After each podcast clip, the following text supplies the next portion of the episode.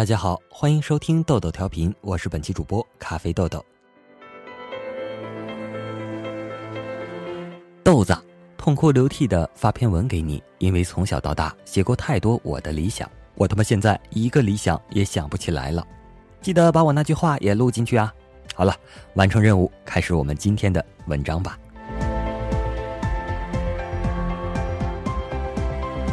弟弟大学毕业后应聘到一家外贸公司工作。当时招聘会上还有几家效益更好、待遇更高的企业，而弟弟之所以将这家外贸公司作为首选，仅仅是因为这家公司和非洲的很多国家有业务往来。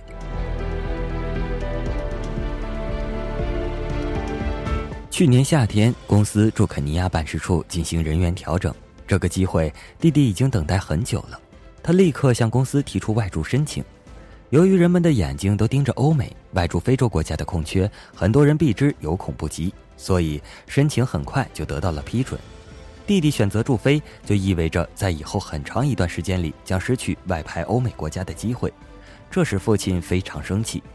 弟弟并不想对自己的选择做过多的解释，只是告诉父亲：“我要去了却一个心愿，那是一个秘密，一个只有我和弟弟知道，在他心中埋藏了十几年的秘密。”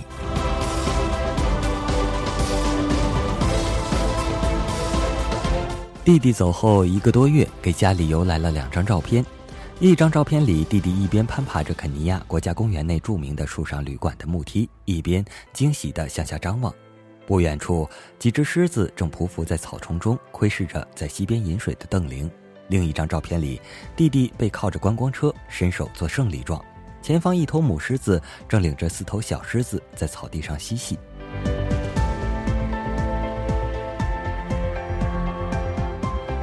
父亲翻来覆去的看着两张照片，皱着眉头，若有所思，大概是回想起了什么。我想是时候将那个秘密公开了，于是拿出弟弟保存至今的小学五年级时的作文给父亲看。那上面有弟弟的一篇作文，题目是我的理想。弟弟说他的理想是做一名马戏团的驯兽师，整天和狮子生活在一起，把威风凛凛的百兽之王驯养得跟小孩子一样听话。如果做不成驯兽师，那么有朝一日他一定要到非洲和狮子一起生活几天，看他们捕食、玩耍、睡觉，和他们照一张大大的合影。作文后面老师的评语是：理想不是胡闹。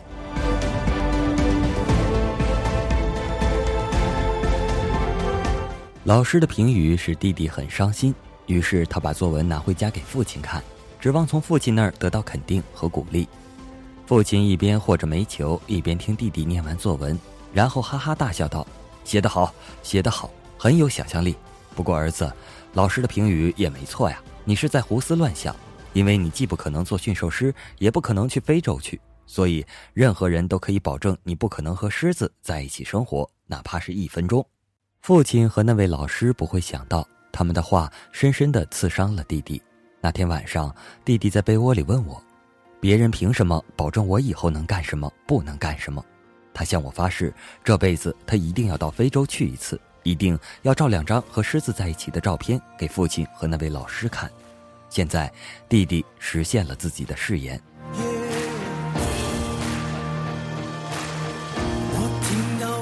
这小子真犟。父亲沉吟片刻，微笑着说：“我听得出，父亲的话不是埋怨，而是赞赏。”是为自己有这样一个犟儿子感到自豪。人要成就一件事情，很多时候是需要有这么一股犟劲儿的。弟弟所实现的并不是什么惊天动地的大事，但是他的行动如同这样一个宣言：别人觉得不可能的事情，在我未必就是不可能。我的未来不要别人保证。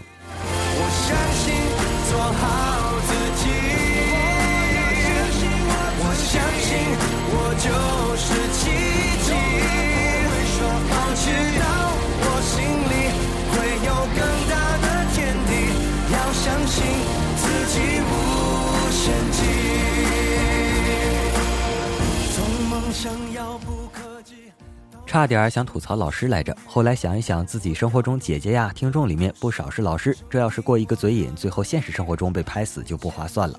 主要是今天在勿忘我中和一个高中年纪的小伙伴聊天，又看见了一些阴暗不好的一面，觉得内心很是愤怒。看来我还是太年轻的说，好在他有一个靠谱的妈妈，事情没有看上去的那么糟糕。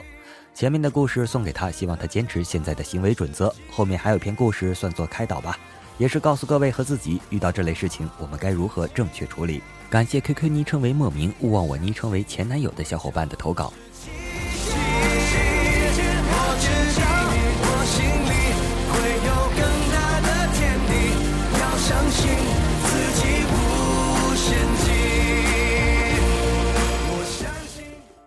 二战期间，一支部队在森林中与敌军发生激战，最后两名士兵与部队失去了联系。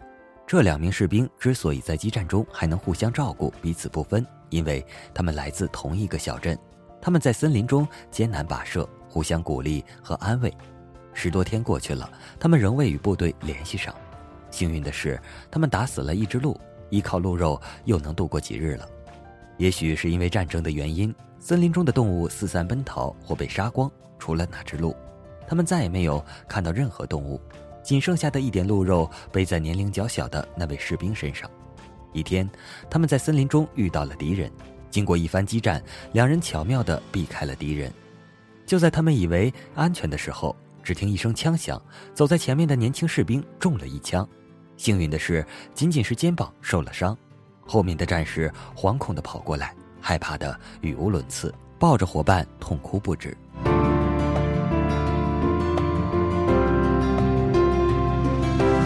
晚上，未受伤的士兵一直念叨着母亲，两眼直直的。他们都以为自己的生命即将结束，身边的鹿肉也没有动，谁也不知道他们那晚经历了怎样的心路历程。第二天，部队找到了他们。事隔三十年，那位受伤的士兵说。我知道是谁开的那一枪，就是我的战友，他去年去世了。在他抱住我的时候，我碰到他发热的枪管，但是当晚我原谅了他。我知道他是想独自占有鹿肉活下来，我也知道他活下来是为了他的母亲。此后三十年，我装着根本不知道这件事，也从不提及。战争太残酷了，他母亲还是没有等到他回家。战争结束后，我和他一起祭奠了老人家。他在他母亲的遗像前跪了下来，请求我的原谅。我没有让他说下去，我们又做了几十年的朋友，我没有理由不原谅他。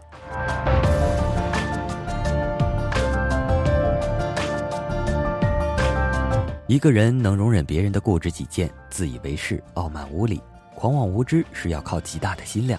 受不了恶意诽谤，纠结于此，只能对自己造成致命的伤害。以德报怨，说是很简单。但与其说是回归仁慈、友善与祥和，不如说是放过了自己。安乐吉祥的生活从何而来？是忍辱。大多数人际关系中，痛苦往往来自于身边最亲近和信任的人伤害了自己。事实上，这是头脑的错觉。同等的伤害，我们会因为关系越近，在情绪上显得更加难以承受而已。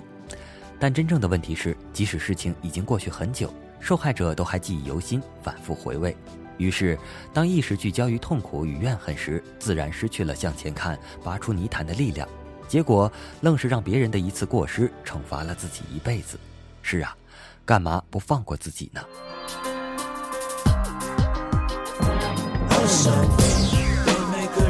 人生不过这短短几十年，我们到底该如何度过呢？有些人遇到一些事，就把自己心锁在牢笼之中，整天愁眉紧锁，甚至苦大仇深。甚至生不如死。人生的一切事物只有一个目的：提醒你成为更有智慧、更有爱心、更有创造力量的人，放下别人的错，解脱自己的心。正如文中年轻的士兵，他居然能够在当晚原谅、当晚放下，看起来是原谅别人，其实是放过自己。是的，真正伤害你的，往往不是事情本身，而是你对事情的看法。与其怀恨在心，终苦一生，不如立即放下。人生原来可以如此美好。最后想起一句话：信任是什么？信任就是你拿枪打了我，我仍然相信那只是枪走了火。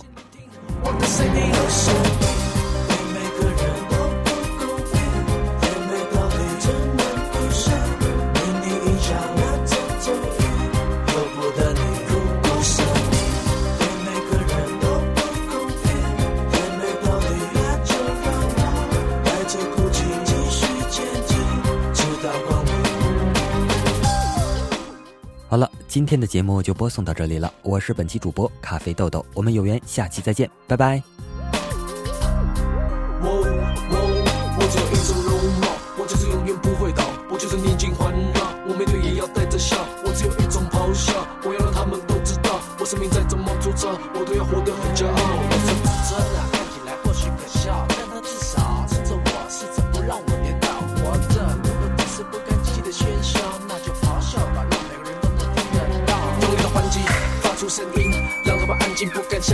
继续前进。